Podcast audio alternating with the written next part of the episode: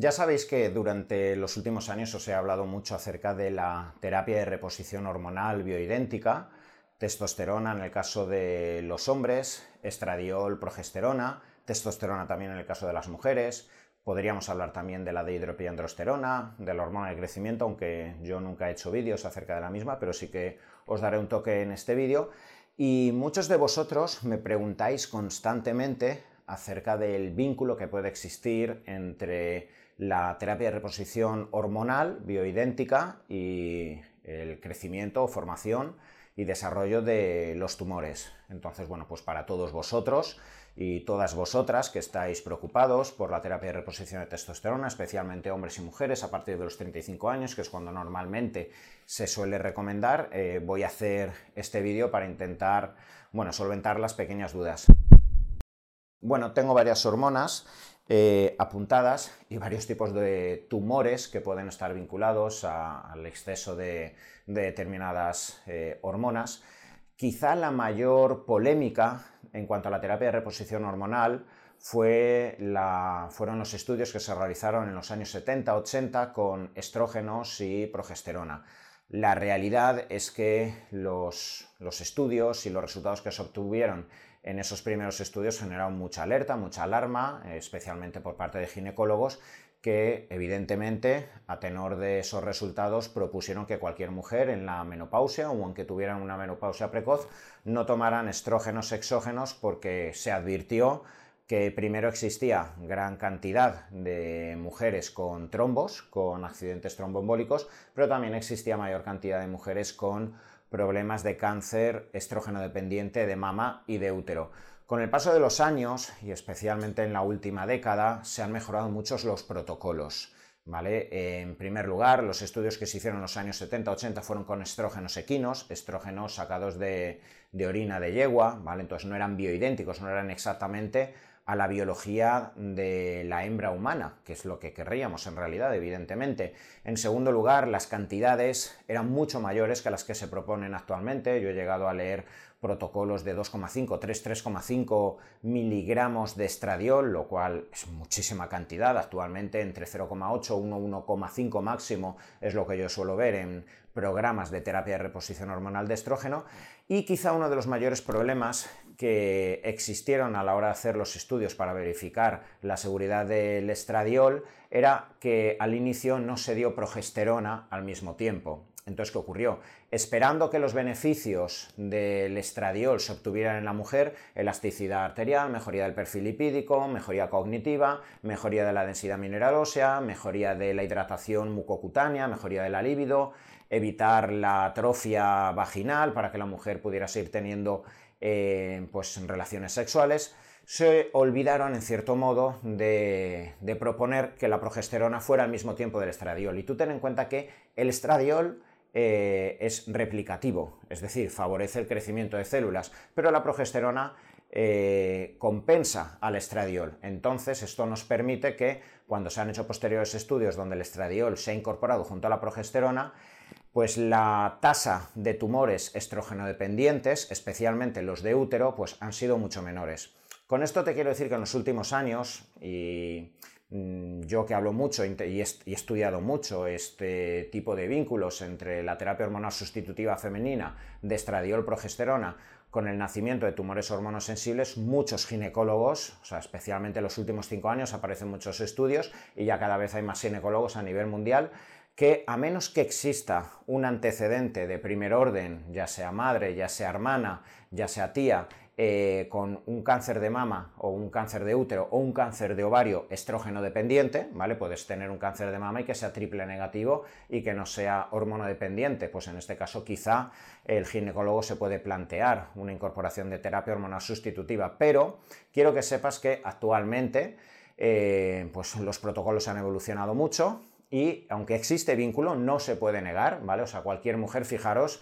que una de cada ocho mujeres, las estadísticas muestran que van a tener cáncer de mama a lo largo de toda su vida. Esto implica que tomando o no tomando terapia hormonal sustitutiva, al igual que tomando o no anticonceptivo, una de cada ocho mujeres aproximadamente va a tener un cáncer hormonosensible, estrógeno dependiente, ¿vale? Que serían cáncer de mama, cáncer de útero y en menor medida cáncer de ovario. Entonces, pues bueno, la medida que hay que tener, tienes que ir a tu ginecólogo, hacerte tus revisiones, Nadie está exento, hipotéticamente, de si te expones, aun sin tener antecedentes, etcétera, a una mayor tasa de estradiol, tener, pues bueno, una pequeña mayor posibilidad de alguno de este tipo de tumores, pero yo sí que considero, especialmente mujeres que tengan una menopausia por debajo de los 50 años, por el impacto negativo que tiene la menopausia en la densidad mineral ósea, en el estado cognitivo, en la inflamación, la resistencia periférica a la insulina, la diabetes, eh, la disminución de la libido, la deshidratación, creo que es tan negativo que una mujer con 44, 45, 46 años tenga una menopausia precoz y cada vez yo veo más mujeres con 40 y pocos años con fallos ováricos precoces, etcétera, que creo que es muy importante asegurándonos que la mujer tenga su mamografía, su ecografía, que tenga su, eh, su, ecografía también eh, a nivel del útero para verificar que no hay miomas, que no hay problemas, ¿vale? Y haciendo sus revisiones y asegurándonos que no tiene un historial familiar de un cáncer hormonosensible, que guiado por su ginecólogo pueda hacer esa terapia de reposición hormonal, a la cual, además del estradiol y la progesterona, yo al menos particularmente y muchos médicos solemos agregar en el caso de la mujer una pequeña cantidad de estriol, lo cual favorece mucho, mucho la hidratación de todo el cuerpo, del cabello, de la mucosa, del cuello uterino, de la vagina, etc. Y una pequeña cantidad de testosterona, ¿vale? Para generar los ratios correctos con el estradiol y que la testosterona además en estas edades, especialmente si la mujer me dice que va a hacer ejercicio de fuerza, que queremos aumentar la masa muscular, la tasa metabólica basal, que ya quizá hay algo de osteopenia, pues la testosterona en forma conjunta con el resto de hormonas en la mujer viene muy bien y no tiene por qué generar mayor riesgo de tumores hormonosensibles. En el caso del hombre, hablaríamos mm, de tumores hormonosensibles eh, aludiendo al cáncer de próstata. Sería un caso similar al de la mujer. En este caso sí que está claramente documentado que ya no tanto la testosterona, sino los derivados metabolitos, que son el estradiol, la estrona y especialmente la dihidrotestosterona, pueden favorecer un crecimiento y una malignización de la próstata.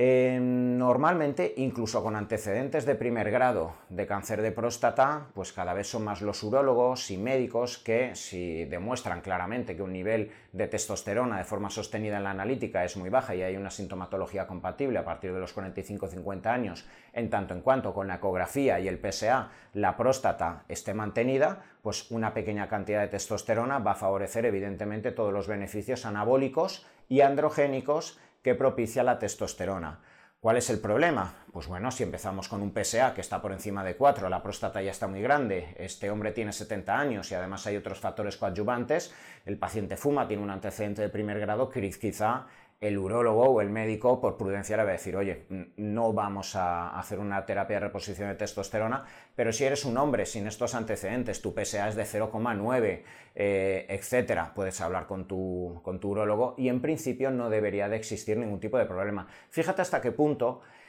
es importante plantear la terapia de reposición de testosterona, que hasta hace pocos años existía un paradigma muy instalado en el tratamiento del cáncer de próstata. Una vez se detectaba el cáncer de próstata, casi que independientemente del estadio en el cual eh, eh, pues detectasen este cáncer de próstata en el hombre, se hacía una prostatectomía, se eliminaba la próstata, se daba radioterapia, quimioterapia, etc. Se generaba una castración química con GNRH, que es un fármaco que favorece la inhibición absoluta del eje hipotalámico hipofisario testicular y se inhibía los niveles de testosterona literalmente a 0.0 y se planteaba en muchas ocasiones dejar ese nivel prácticamente siempre bajo durante toda la vida por si hipotéticamente había escapado alguna célula prostática en el organismo, que el PSA siempre estuviera prácticamente en cero y que ese hombre se mantuviera con testosterona a cero. Pero esto en los últimos años ha cambiado radicalmente y especialmente a partir del año, a partir del año y medio, donde ese paciente ya ha sido curado y ha sido dado de alta por ese tumor de próstata, si ese nivel de testosterona ya no remonta tras dejar la GNRH, incluso se plantea la terapia de reposición de testosterona. Fíjate qué curioso un tumor que al menos parcialmente eh, ha sido provocado por el, por el exceso o la exposición a testosterona, son tantos los beneficios de la testosterona en cuanto a evitar síndrome metabólico, obesidad, patología cardiovascular, neuroinflamación, depresión, disfunción eréctil, etcétera, ¿vale? que eh, la tasa de supervivencia a los 10 años en hombres a los cuales se les volvía a poner testosterona es mayor. ¿Por qué? Porque la tasa de infartos es muchísimo menor, la persona está más feliz, se cuida más, hace deporte, puede hacer deporte porque se recupera y tiene menos agujetas gracias a la testosterona. Por eso es tan sumamente importante valorar de forma individual a cada persona y pues bueno, tras cada tipo de cáncer, habrán algunos tipos de cánceres que no pueden luego volver a tener esa reposición de testosterona. En el caso del de, hombre, otros, otros tipos sí. Hasta aquí habríamos hablado de las terapias de reposición hormonal más importantes o de las cuales más se habla, que son estradiol, estriol, progesterona, testosterona en el caso de la mujer, testosterona en el caso del hombre. Podríamos incluir una hormona que también tiende a incluirse en las terapias de reposición, que es la de hidropiandrosterona, DHEA. Yo os he hablado muchísimo de esta hormona. Quizá no deberíamos llamarla hormona, sino prohormona, porque es una hormona en realidad liberada por parte de la cápsula suprarrenal, tanto en hombre como mujer, y que ya en el organismo se libera en androstenodiona, en testosterona y posteriormente esta es transformada también en estradiol, con lo que es una prohormona que va favoreciendo la elevación y liberación de testosterona y estrógeno tanto en hombre como mujer. Por mi experiencia y yo por todo lo que he leído en bibliografía, pues bueno, aunque en mujeres o en hombres que estén con un proceso tumoral activo o que tengan eh, de nuevo antecedentes de primer orden de tumores hormonosensibles no se suele recomendar, yo no me la juego en consulta, si a mí una mujer con menopausia que quiere al leído de la DEA y me dice que su madre tuvo cáncer de mama, pues yo no me la juego, no se la doy, pero eh, pues tengo mis dudas si llegaría a ser causante de un tumor hormonosensible tanto en hombres como mujeres, ¿vale? Puesto que al final es una mínima cantidad que se va a elevar de testosterona o de estrógeno tanto en hombre como mujer. Dicho esto, y os he hablado de hormonas que van a ser incorporadas de forma exógena. Eh, para mí es muy importante, es importante siempre que os hablo de la fisiología, de la patología, siempre que os hablo del desarrollo de cualquier tipo de enfermedad y cómo abordarlo de forma eh, sistémica, de forma integral, para mí es muy importante que entendamos que una hormona per se no va a ser la mala de la película, un tóxico per se no va a ser el malo de la película. Y si hablamos de los tumores hormonosensibles, es muy importante hablar del terreno biológico donde se está desarrollando el tumor. Cada vez sabemos más que los tumores se desarrollan en ciertos terrenos eh, biológicos donde se favorece el metabolismo tumoral. El metabolismo tumoral depende de cierta resistencia periférica a la insulina, la expresión, el desarrollo de la célula tumoral depende de que se pierda en cierto modo la actividad biológica de la mitocondria, de forma que en lugar de oxidar la glucosa se pase a una fermentación en el citosol de la célula, lo cual genera que la célula tumoral necesite muchísima cantidad de glucosa en la persona con un proceso tumoral se desarrolla o hay una inercia, mayor desarrollo de sarcopenia, caquexia, pérdida de masa muscular, resistencia periférica a la insulina, neoglucogénesis, hiperglicemia y diabetes tipo 2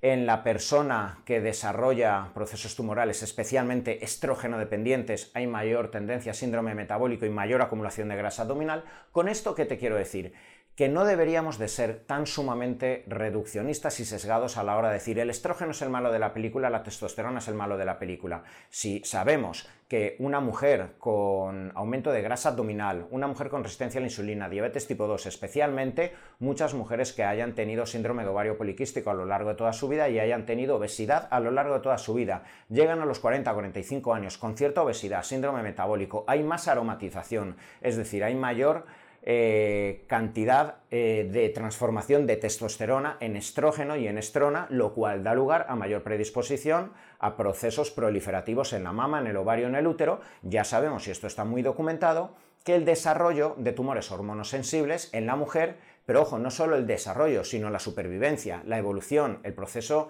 dirigido hacia la metástasis, la supervivencia de la mujer es muchísimo es muy dependiente de si hay una resistencia periférica a la insulina, si hay una obesidad, si hay una diabetes tipo 2, etcétera. Por eso mujeres que se encuentran con tratamientos eh, antidiabéticos, etcétera, tratamientos neoadyuvantes eh, mientras están con la quimioterapia, con los, con los biológicos, la inmunoterapia, etcétera, pues la evolución en estas mujeres dista mucho de aquellas mujeres que siguen manteniendo una sarcopenia, un síndrome metabólico, hiperglicemia durante el tratamiento. Esto mismo lo podemos decir en el tratamiento del cáncer de útero, de ovario o el cáncer de próstata de hombres, donde eh, la sarcopenia, la pérdida de masa muscular en el proceso siguiente, los seis meses posteriores a, pues a, la prostatectomía y a la inhibición en la liberación de testosterona es un drama. Entonces, con esto que os estoy diciendo, de nuevo, que sí, que debemos atender a la vigilancia de cuándo se puede o no se puede incorporar eh, hormonas exógenas. Eh, para mí es tan importante hablar de los beneficios de las hormonas exógenas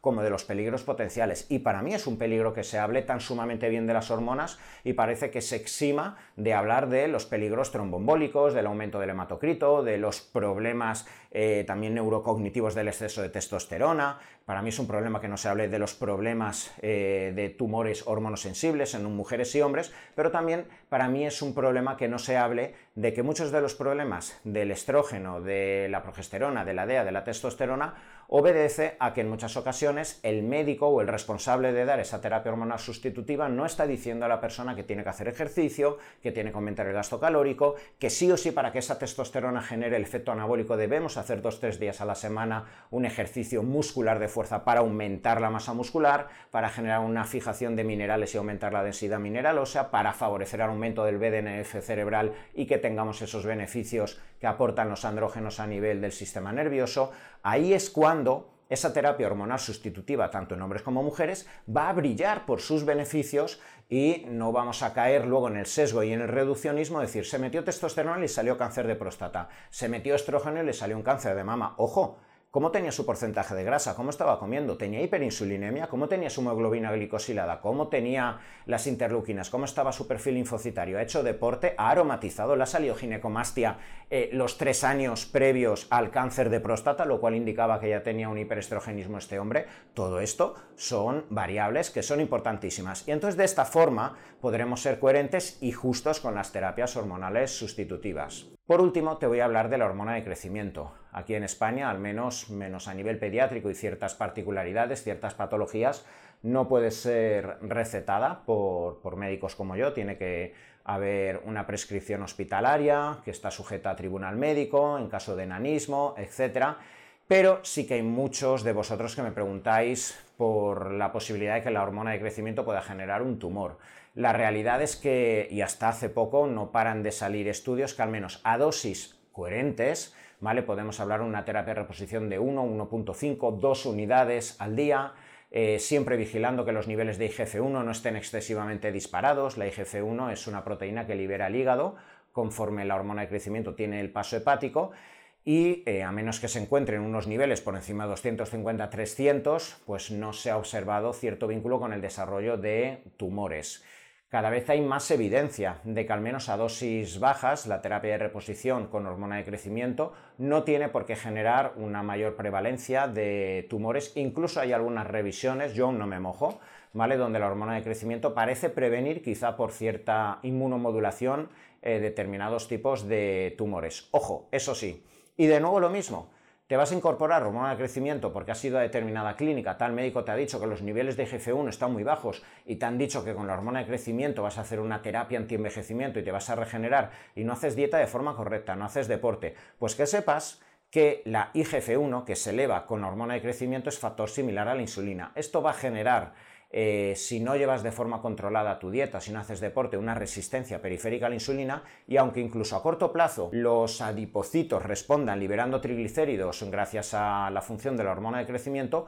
puedes acabar con una diabetes tipo 2. Como yo ya he visto varios pacientes, y no pocos en consulta, por exceso de hormona de crecimiento. Así que quizá Aquí, al menos por lo que se observa en los estudios, no, no, habría tanto miedo a la posibilidad de tumores, pero sí claramente en cuanto a la diabetes. Hasta aquí os habría hablado de toda la información que tenéis que saber respecto al miedo que tenéis muchos y muchas de vosotros eh, respecto a los efectos tumorales de las hormonas, que existen. No os voy a decir que no existan, está claramente documentado, pero hay que ponerlo todo entre comillas, hay que saber eh, cuando te pones en manos de un profesional, pues que la historia clínica esté revisada, que se hagan ecografías. Yo en el caso de las mujeres cada seis meses hago eh, una analítica para ver el ratio de 2,16 hidroxiestrona que me permite saber los metabolitos estrogénicos, hacia dónde están virando. En el caso del hombre, mirar el PSA, mirar la ecografía prostática, etc. Si se hacen bien las cosas, aunque ninguna hormona, al igual que ningún fármaco, está exento de riesgos, al menos vamos a intentar favorecer eh, la máxima cantidad de beneficios y minimizar los riesgos potenciales, entre ellos los tumores.